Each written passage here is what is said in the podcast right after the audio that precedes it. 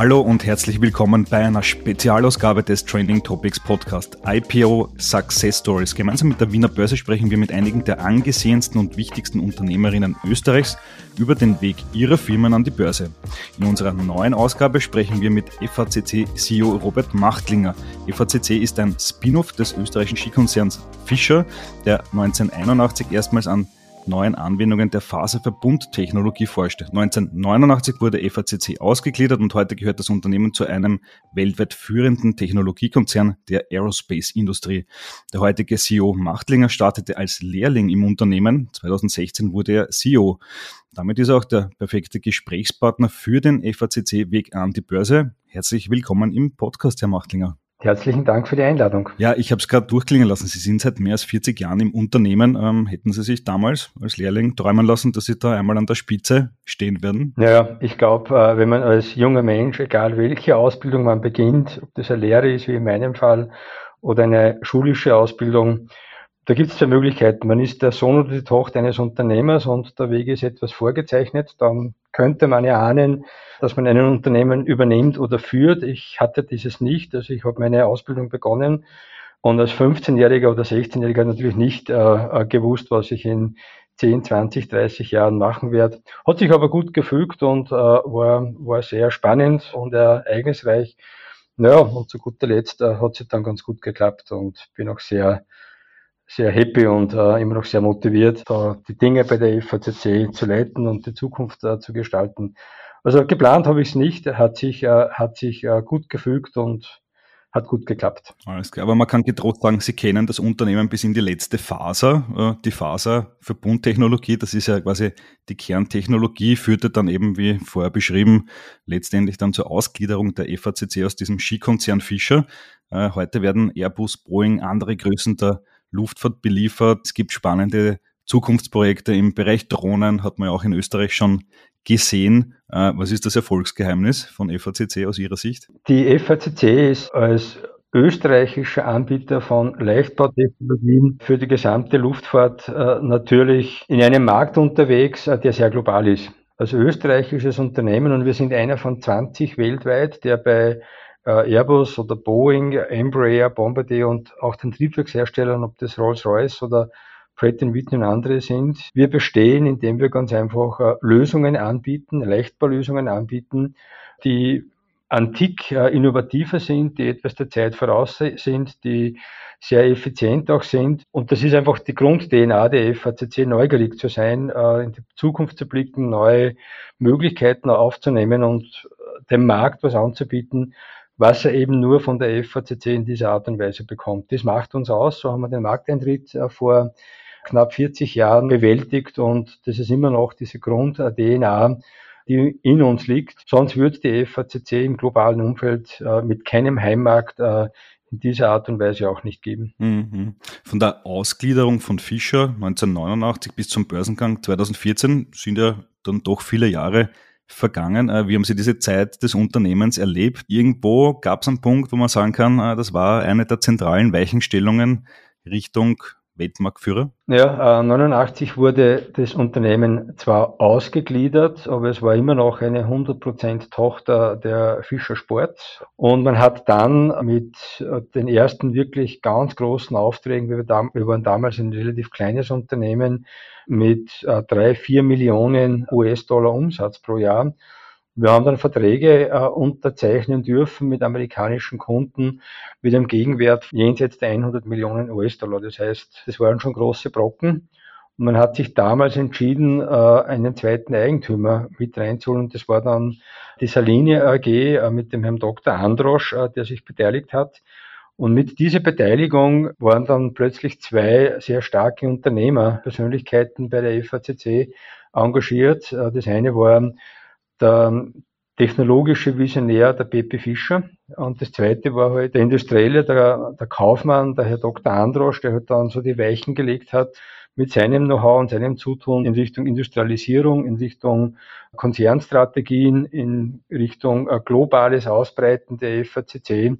Ja, und von dort weg hat man halt zum einen die Technologien äh, schnell weiterentwickelt aber sich auch als Unternehmen dann auch schon als, als Aktiengesellschaft so aufgestellt. Also wir waren ja dann mit, mit der Beteiligung des Herrn Dr. Androsch wurden wir umfirmiert in eine AG, wobei die Aktien waren halt dann gehalten zwischen den beiden Haupteigentümern. Und man hat schon gesagt, na ja, man, man macht hier ein Fundament auf, man stellt die FACC auf, auf Füße und auf Beine, die eine globale Struktur später mal abdecken könnte. Also es hat relativ bald begonnen, da äh, breit zu, zu, zu denken was ein Unternehmen, das 100% Exportanteil äh, hat, auch braucht. Also gestartet haben so die, die Visionen der fundamentalen Organisationsstrukturen bereits äh, in den frühen 90er Jahren. Mhm. Ja, der Herr Dr. Hannes Androsch war auch eben in dieser Podcast-Reihe sogar schon auch zu Gast bei uns, hat uns äh, da auch über den Börsengang der AT&S erzählt, äh, auch spannende Sache. Bei EVCC war es dann im Juni 2014 soweit. Äh, warum hat man sich dann letztendlich für diesen Schritt, der ja doch ein sehr großer für ein Unternehmen ist, entschlossen? Ja, es gab ja davor noch ein paar andere Transaktionen. Also äh, es war ja dann später so, dass äh, die Saline die EVCC zu 100 Prozent im Besitz hatte. Also Fischer ging raus, dann war man 100 Prozent in der Androsch-Gruppe über die Saline in der, in der Eigentümerschaft. Und gerade in den späten 2000er Jahren hatte die Luftfahrtindustrie ganz stark investiert. Es gab jede Menge neue Projekte von der A380 beginnend über die Airbus 350, 787. Es wurde ja fast das gesamte Produktportfolio äh, neu äh, entwickelt. Das war irrsinnig cash-intensiv, hat uns auch äh, als Unternehmen und auch die Eigentümer signifikant gefordert. Und Dr. Andres hatte dann im Jahr äh, 2008 begonnen, sich zu überlegen, wie eine FACC mit keinem Heimmarkt international noch besser werden kann, hat sich dann entschieden, das Unternehmen zu verkaufen. Wir waren dann zu 100 Prozent im äh, Eigentum eines großen chinesischen Unternehmens mit 60 Milliarden Umsatz.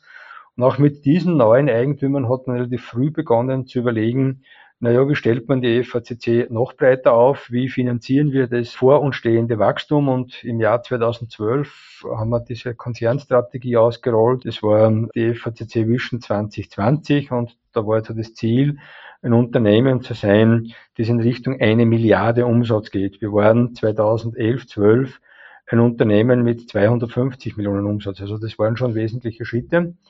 Und natürlich braucht Wachstum auch Kapital, wächst ja nicht auf Bäumen ein Wachstum, also muss man investieren in neue Projekte, neue Technologien, aber auch neue Standorte, auch weltweite Standorte. Dann war halt äh, eine der Möglichkeiten äh, ein Börsegang und kurz vor dem Börsegang, ein Jahr davor, einen Corporate Bond aufgelegt mit 90 Millionen. Das war so ein bisschen dieses Herantasten. Ja, wie gestaltet man eine Vision? Wie verkauft man die Vision? Wie platziert man so ein Ticket. Geplant waren damals 70 Millionen am Markt zu platzieren. Äh, die Anfragen waren sehr groß, also dieses Ticket war mehrfach überzeichnet. Und wir haben dann aufgestockt äh, in diesem Bond auf 90 Millionen. Das war für uns so ein bisschen ein, ein Herantasten an ein mögliches IPO. Das hat sehr gut funktioniert. Ja, und dann haben wir im September 2013 äh, entschieden, im Jahr 2014 ein IPO, ein Going Public, umzusetzen. Und das ist dann auch im, am 24. Juni 2014 äh, erfolgreich über die Bühne gegangen. Also Haupttreiber waren natürlich Wachstum, Wachstumsstory, die FACC am Weltmarkt äh, dominanter zu machen, Marktanteile zu gewinnen und ein wirklicher gefestigter Player in der globalen Luftfahrt zu werden. Mhm. Was war entscheidend für den Börsenplatz Wien? Beziehungsweise wie entscheidet man sich generell für einen Börsenplatz? Gibt es ja unterschiedliche Möglichkeiten. Ja, das war natürlich ganz zu Beginn, äh, waren wir da sehr offen. Also da gab es jetzt nicht Börseplätze. Wir haben gesagt, da müssen wir hin, da wollen wir hin. Wir haben uns das alles hier angeschaut. Die waren ganz zu Beginn, waren das internationale, internationale Börsen, äh, auch in den Vereinigten Staaten. Äh, New York haben wir sich angeschaut dann auch ähm, London, äh, dann Frankfurt äh, und, und, und auch Wien war, war Bestandteil dieses, äh, dieses Benchmarks. Ich glaube, es gibt da mehrere Faktoren, die man sich anschauen muss. Zum einen, wer ist das Unternehmen? Was macht das Unternehmen? Welche Börseplätze haben Peers, also vergleichbare Unternehmungen, äh, die dort gehandelt werden? Wo befindet man sich dann äh, als Unternehmensgröße in dieser, in dieser Börse? Wenn man noch reinschaut in New York äh, oder auch in London äh, und Frankfurt, äh, da ist man halt dann als 2014, wenn man dann äh, 400 Millionen Umsatz, da bist du halt nicht äh, in einem Prime Market, da bist du halt irgendwo äh, zwar gelistet, aber du hast keine Visibilität. Und ähm, für uns war dann eigentlich das Ausschlaggebende, am Heimmarkt zu sein, in Wien zu sein an der Börse. Erstens kennt man die FACC in Österreich doch sehr gut. Zweitens investieren ja auch ähm, sehr viele ausländische Investoren in Wien und somit auch in der FACC. Und das waren dann so die Ausschließungskriterien, zu sagen, okay, wie passen wir dort rein, wo sind wir dann gelistet, haben wir eine Visibilität, äh, sieht man uns überhaupt an der Börse oder sind wir in New York, London oder Frankfurt irgendwo unterm Teppich, wo wir keine Visibilität haben. Hm. Wie ist der Börsengang dann äh, verlaufen? Wie viel Geld konnte man da einnehmen und vor allem, was hat dieses Geld nachher ermöglicht? Ja, also Sie haben schon erwähnt, äh, ein Börsengang wird vorbereitet. Ganz wichtig ist natürlich immer, man verkauft ja eine Vision des Unternehmens. Wo geht's hin? Äh, wie schauen die Zukunftschancen aus? Hat das Unternehmen Platz in dem Markt, äh, wo man sich befindet, oder gibt's neue Märkte? Also die Vision, die, die, die man verkauft, man verkauft beim Börsegang immer eine Zukunft. Also nicht unbedingt die Gegenwart und schon gar nicht die, die Vergangenheit. Ja, und dann gibt's natürlich die gesamten Bewertungen, äh, die macht man dann mit, äh, mit äh, Spezialisten, Investmentbankern. Wir hatten da äh, vier an der Zahl, die uns da gut beraten haben. Ähm, ja, und dann geht's ja darum, einmal zu schauen, äh, wie glaubt man, dass man die Aktie platzieren kann, zu welchem äh, Preis man die platzieren kann. Da gibt's eine Bandbreite, die kann unter Umständen sehr weit sein. Die verdichtet sich natürlich dann mehr und mehr nach den ersten Teaser-Roadshows, also das sind noch keine wirklichen, da schaut man, wie ist das Interesse da, wie äh, reagiert der Markt ähm, äh, auf, die, ähm, äh, auf die Vision. Ja, und dann legt man halt ein Preisticket fest mit einem gewissen Window. Und in unserem Fall muss man sagen, äh, waren die Prognosen eigentlich ganz gut. Also der Haupteigentümer wünscht sich immer mehr. Das ist natürlich klar, wenn er verkauft. Ähm, aber es war fair und wir sind dann am 24. Juni 2014 mit 9,50 Euro an die Börse gegangen. Ähm, das war ganz gut überzeichnet mit dem Geld, das wir reingespielt haben. Es war dann doch eine, eine, eine gute dreistellige Millionensumme, die man über den Börsegang lukriert. Dann haben wir ganz einfach Wachstum lukriert. Und seit dem Jahr 2014, äh, wenn man sich die Zeit anschaut, vom Börsegang bis äh, zum Jahr 2020 ähm, mehr als verdoppelt. Also das Unternehmen war dann bei 820 Millionen Euro Umsatz. Äh, warum sage ich war? Das kam ja dann später Covid, äh, war nicht planbar. Das hat natürlich der Luftfahrt auch uns ein bisschen zugesetzt. Aber der Börsegang hat einfach Wachstum finanziert. Neue Werke haben wir aufgebaut, neue Projekte haben wir äh, ingeniert. Das Industriewachstum, das speziell zwischen 14 äh, und 2018 immens war, mit neuen Anlagen, äh, die wir gebraucht haben, wurde finanziert. Wir haben uns internationalisiert. Wir haben Werke in äh, den Vereinigten Staaten, äh, zwei an der Zahl, eines in Florida, eines in Wichita aufgebaut. Wir haben unseren Standort in, Ka in Kanada aufgebaut, äh, in der Nähe von Montreal. Wir haben ein Unternehmen in Indien gegründet, äh, das macht Entwicklung also wir haben uns ganz stark globalisiert und auch die österreichischen Standorte signifikant erweitert. Hm, okay, also da ist dann ordentlich weit, was weitergegangen, kann man mal unterm Strich festhalten. Generell börsennotierten Unternehmen stehen ja eine Bandbreite an Finanzierungsinstrumenten zur Verfügung man macht jetzt nicht nur einmal den IPO, sondern kann ja nachher noch äh, viele andere Dinge machen. Gibt das unterm Strich dann eigentlich ein wenig ähm, Planungssicherheit, wenn ich das so ein bisschen vergleiche mit der Startup-Welt, wo man sich da von Finanzierungsrunde zu Finanzierungsrunde handelt und immer einen neuen Lead-Investor finden muss? ist das an der Börse ja dann doch irgendwie anders und sehr äh, institutionalisiert, oder? Naja, das eine ist einmal beim, beim IPO kriegen sie Geld rein. Das können sie dann positiv einsetzen, wie im Falle der FACC. Und dann geht es ums Wachsen und aus der eigenen Kraft heraus ähm, Gewinne zu erwirtschaften, Cashflow zu erwirtschaften. Das funktioniert dann in der Regel ganz gut. Ich sage aber auch, man ist auch nicht gefeit davor, dass es einmal noch, äh, dass es einmal Rückschritte gibt und auch die hatten wir. Ich sage jetzt wieder nur Covid-19, also das hat schon wehgetan und dann verbraucht man auch halt wieder Geld. Aber Sie haben recht, man kann natürlich dann neue Möglichkeiten am Markt platzieren. Das tun wir auch gerade. Wir haben ja bei der letzten Hauptversammlung äh, am 8. Mai dieses Jahres eine, eine Möglichkeit äh, der Kapitalerhöhung äh, über die Hauptversammlung uns genehmigen lassen. Also es gibt ja hier jetzt die Möglichkeit, 19 Millionen zusätzliche Shares dem Markt anzubieten. Ähm, das ähm, verfolgen wir dieses Ziel. Ähm, Zeitpunkt derzeit noch nicht ganz fixiert, aber wir haben jetzt mit dem Vorratsbeschluss das zu tun.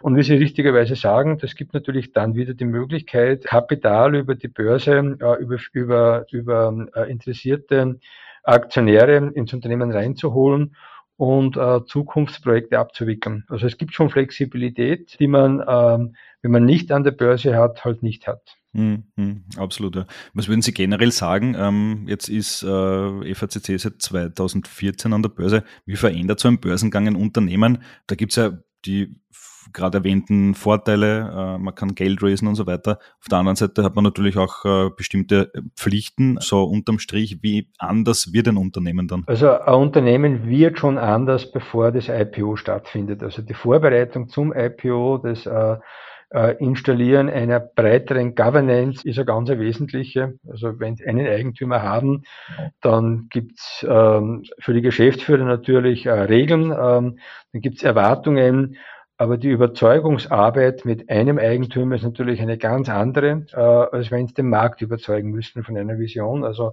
äh, zum einen das und zum zweiten natürlich äh, die Strukturen in Unternehmen, Governance sicherzustellen, Compliance sicherzustellen, Unternehmen wird mit einem Börsegang äh, auf ein völlig anderes Fundament im Bereich äh, Governance, Risk Management gestellt. Kann man nicht vergleichen mit einem Privatinvestor äh, geführten Unternehmen. Also das ist ganz was anderes. Äh, das heißt, man baut Strukturen auf, man baut auch Investor Relations auf. Äh, die Kommunikation nach, an, nach außen muss ganz anders passieren. Also man tritt an der Öffentlichkeit anders auf. Äh, man braucht gewisse ein gewisses Branding ähm, äh, auch in der Investorenlandschaft. Also man setzt sich hin und äh, baut das Unternehmen vor dem IPO schon um. Und dann äh, nach dem IPO lernt man natürlich, weil alles, was man sich überlegt hat, äh, ist ja fundiert. Aber es gibt ja dann ein, ein ständiges Nachjustieren. Und gerade in den ersten Monaten nach dem Börsegang stellt man halt fest, dass Kommunikation nach außen, dass das Reporting doch andere Requirements hat, wie, wie wenn man nicht an der Börse ist. Also das ist ein guter Lernprozess ähm, und tut einem Unternehmen auch gut, weil man ganz einfach noch mehr äh, fokussiert ist, Ziele zu erfüllen und eine Wachstumsstrategie äh, auch umzusetzen. Hm. Was würden Sie sagen, was ist die größte Challenge bei einem Börsengang? Gerade dieser erwähnte Prozess davor? Ja, ich glaube, äh, der Prozess davor, da wird man gut begleitet, ähm, auch von der Börse, äh, an der man ist. Also da gibt's wirklich gute Inputs. Ähm, die nimmt man auch auf. Ähm, und wenn man nicht börse-ready ist, dann würden auch Anwälte oder Investmentbanker das nicht tun. Also wenn da irgendwas äh, nicht funktionieren würde, wenn das Unternehmen äh, gar nicht bereit ist, ähm, dann würde das Risiko kein eingehen. Aber die größte Challenge ist sicherlich nicht das Umstellen in den internen Prozessen. Das hat man gut selber in der Hand. Ich glaube, äh, das Wichtigste ist ganz einfach die Investor Relations Arbeit, ähm, das Kommunizieren nach außen, das richtige Kommunizieren nach außen, äh, die Guidance so zu legen, äh, dass sie verstanden wird. Also das sind schon Sachen, die muss man erlernen. Da muss man ganz offen sein, da muss man feedbackfähig sein. Sonst sind es zwar ein gutes Unternehmen und falsch kommunizieren kann es einfach nicht an. Mhm. Äh, das hat uns schon speziell in den ersten zwei, drei Jahren beschäftigt und äh, auch positiv beschäftigt. Mhm. Ja, Kommunikation ist ein essentieller Bestandteil der heutigen Zeit, also muss man natürlich gar nicht dazu sagen. Was würden Sie sagen, wie verändert so ein Börsengang die Brand selbst? Ähm, kriegt man dann noch mehr Visibility? Äh, am Ende kann ja ein Investor sich ja dann auch sogar die Shares kaufen und hat sie in seinem eigenen Portfolio drinnen. Gibt es mehr Credibility, mehr Markenvertrauen? Ja, natürlich. Also ähm, wir sind ja ein, ein, ein Technologieunternehmen und Technologieunternehmen, die speziell im B2B-Geschäft sind. Also wir, wir verkaufen ja kein Endprodukt äh, äh, an die Gesellschaft. Äh, die hat in der Regel ja immer ähm, äh, dieses Dogma, dass die Kommunikation äh, nach außen relativ technisch wirkt. Ich sage es einmal so, jetzt leicht positiv. Mit dem Börsegang ähm, haben wir auch äh, unser, unser Corporate Identity umgestellt. Äh, wir haben auch die Kommunikationsstrategien umgestellt. Neben dem technisch innovativen natürlich auch äh, Branding-Themen in den Vordergrund gerückt, ähm, auch Social Responsibility-Themen äh, viel mehr aufgegriffen. Wir haben versucht, auch mehr in die Breite zu gehen. Also als technologisches Unternehmen äh, kennt man uns weltweit in der Branche überall. Ähm, aber gerade 2014, wenn man gefragt hat, äh, in Österreich selber im dem Bereich, wo wir tätig sind, kennt man uns natürlich, wenn wir der größte Arbeitgeber sind. Wenn es dann ans andere Ende von Österreich gegangen sind, dann hat man äh, die FACC fast nicht gekannt. Also da waren wir halt weit weg. An dem haben wir gearbeitet, ähm, auch aus dem Grund heraus, äh, um ähm, Investoren, mögliche Investoren auf die FACC aufmerksam zu machen. Und das hat natürlich dann viele Vorteile. Also sie, sie machen das einmal prinzipiell für einen Investorsmarkt, aber die strahlt natürlich auch auf, äh, aus auf die Marke selber, auf den, auf den Employer, also auf den Arbeitsmarkt. Also man ist bekannter. Und als Unternehmen, das bekannter ist, die Stories erzählt, die Visionen erzählt, tut man sich auch leichter ähm, äh, im Umfeld des Recruitments als ein Beispiel. Mhm, absolut, ja. Und äh, das Börsenlisting, wie wirkt sich das auf Bonität, Zugang zu anderen Finanzinstrumenten aus? Wahrscheinlich auch positiv, oder? Ja, natürlich. Äh, erstens sind es viel, viel transparenter. Also wir reporten quartalsmäßig unsere Zahlen. Also da äh, sind, wir, sind wir offen wie ein Buch, äh, in dem der Wind blättert, sage ich immer. Äh, da gibt es wenig Geheimnisse und das hilft natürlich auch äh, bei anderen Finanzierungen, die auch wir natürlich haben. Also man ist einfach transparenter das schafft einfach auch zusätzliches Vertrauen. Hm. Die FACC-Aktie ist, wie wahrscheinlich die meisten anderen Tech-Aktien auch, äh, gerade in den letzten Jahren ziemlich volatil unterwegs gewesen. Wie erleben Sie das persönlich? Ähm, ich bin einer, ich schaue fast jeden Tag in mein Aktienportfolio rein. Checken Sie auch jeden Tag den Aktienkurs? Ja, also in der Regel schon. Also äh, ein paar Tage gibt es dann nicht, wo man, äh, wo man reinschaut. Ähm, kommt auch vor. Ja, das stimmt natürlich. Tech-Aktien waren die letzten Jahre äh, schon äh, massiv äh, volatil. Äh, gibt auch Ausschläge in beide Richtungen, ähm, wo man sagt, naja, wo kommt jetzt das her? Also beim positiven Ausschlag freut man sich natürlich ein bisschen mehr auch wenn man es nicht erklären kann, nachdem es keine News gab. Man wird aber irgendwann dann einmal äh, geduldiger und sagt, naja, das ist einfach einmal so, man kann nicht immer alles beeinflussen, es gibt Trends am Markt, äh, die schaut man sich an. Äh, zu guter Letzt, ähm, äh, glaube ich, geht es wieder um die Zukunft, äh, wohin steuert das Unternehmen äh, in dem Markt, in dem er tätig ist, ähm, ist dieser Markt ähm, ein Wachstumsmarkt und ja, da muss man ein bisschen geduldig sein. Da hilft es auch nichts, wenn man dann sagt, jetzt äh, schwingt man ganz schnell gegen den Strom und da muss man jetzt was tun. Ähm, da können sie nichts dagegen tun. Ähm, da braucht man dann ein bisschen Geduld. Das ist nicht immer leicht. Das fordert auch natürlich.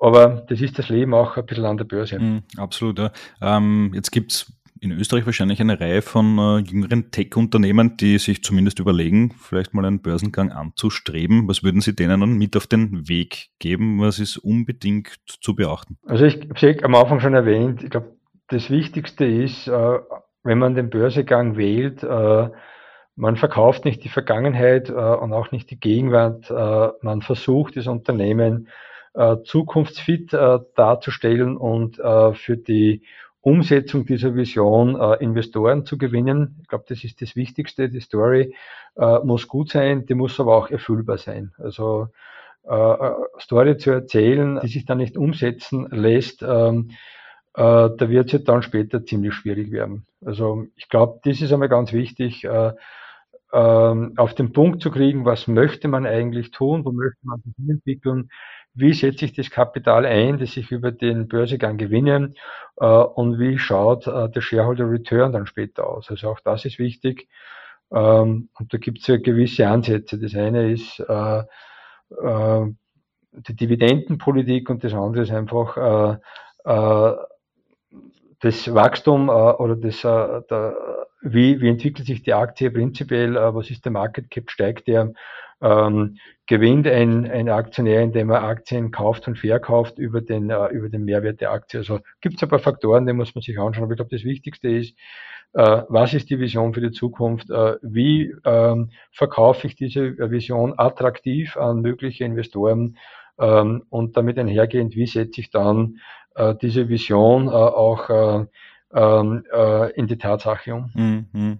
Was ist da so der Zeithorizont? Sie haben es vorher schon beschrieben, bei EVCC äh, sind die Planungen für den IPO ja schon lange vorher gestartet worden. Aber was muss man rechnen, äh, wenn man heute äh, Mitte 2023 beschließt, an die Börse gehen zu wollen. Was ist realistisch? Ich habe erwähnt, wir haben 2000, im September 2013 entschieden, ähm, äh, den Börsegang zu starten, äh, mit Ziel äh, Mitte 2014 das IPO auch umzusetzen. Gestartet haben wir mit Jahresbeginn 2013. Also ähm, äh, bei uns waren es 18 Monate äh, intensives Beschäftigen mit der Thematik, äh, äh, auseinandersetzen mit, äh, mit den Börsenplätzen auseinandersetzen, mit der Strategie des Unternehmens und wie wir die Strategie und die Vision platzieren. Ähm, dann nach neun Monaten haben wir gesagt, ja, wir haben eine Geschichte, wir haben äh, den Börsenplatz für uns definiert, wir haben die, die Partner für uns äh, ausgesucht. Äh, ja, und dann hat es nochmal gedauert, ähm, neun Monate, bis alles umgesetzt war. Also 18 Monate äh, hat es bei uns gedauert. Ähm, Ob es viel schneller gehen kann, weiß ich nicht. In der Regel macht man nicht so viele äh, IPOs als Unternehmen. Ähm, aber irgendwo zwischen zwei Jahre und, ähm, und 14, 18 Monate, glaube ich, soll man schon rechnen. Mhm. Äh, letzte Frage. Ähm, was würden Sie meinen? Welche zusätzlichen Rahmenbedingungen würden Sie sich für den österreichischen Standort wünschen, damit sich mehr Unternehmen via Börse finanzieren wollen? Also ich glaube, äh, das gilt jetzt nicht nur für die äh, Börse in Österreich, in Wien. Ich glaube, das ist ein bisschen ein europäisches äh, Thema. Ich würde mir einfach wünschen, dass das Investieren in Aktien, speziell in Österreich, aber darüber hinaus auch in Mitteleuropa, einen höheren Stellenwert bekommt. Also wir merken immer noch, dass irrsinnig viel äh, gebundenes Kapital auf Sparbüchern liegt, äh, dass man eher, das ist eine österreichische Geschichte, einen Bausparer macht, äh, bevor sich auch junge Menschen entscheiden, in ein Aktienportfolio zu investieren. Ich glaube, das ist ganz wesentlich. Da ist natürlich Amerika weit voraus. Also da ist das Investieren in Unternehmungen ein ganz wesentlicher Punkt, auch zur Altersversorgung an und für sich. Äh, das würde man einfach wünschen, dass da mehr Aufklärung passiert, ähm, dass äh, ganz früh auch begonnen wird in den Schulen, aber auch in der, in der medialen Berichterstattung. Ich glaube, da gibt es viel Potenzial ähm, für erstens Unternehmungen da an Kapital heranzukommen. Ist aber auch, glaube ich, eine ganz eine interessante Geschichte für die Gesellschaft, sich einfach für die Zukunft besser abzusichern. Mhm. Ja, da steckt auch ein kleiner Auftrag an Trending Topics drin, da ein bisschen für mehr Finanzbildung im Land zu sorgen. Wir werden da auch unseren Teil dazu beitragen. Herr Machtlinger, vielen, vielen Dank fürs Interview. Herzlichen Dank. So, das war die heutige Folge des Trending Topics Podcast. Wenn es euch gefallen hat, lasst uns doch vier, fünf Sterne als Bewertung da und folgt dem Podcast auf Spotify, Apple Music und Co. Für Anregungen, Kritik, Feedback oder Wünsche zu zukünftigen Gästen schickt uns jederzeit gerne eine Mail an feedback at trendingtopics.at. Weitere News zu allen Inhalten gibt es natürlich tagesaktuell auf trendingtopics.eu. Danke an dieser Stelle an Geocast für die tolle Post-Production. Euch danke fürs Zuhören. Bis bald.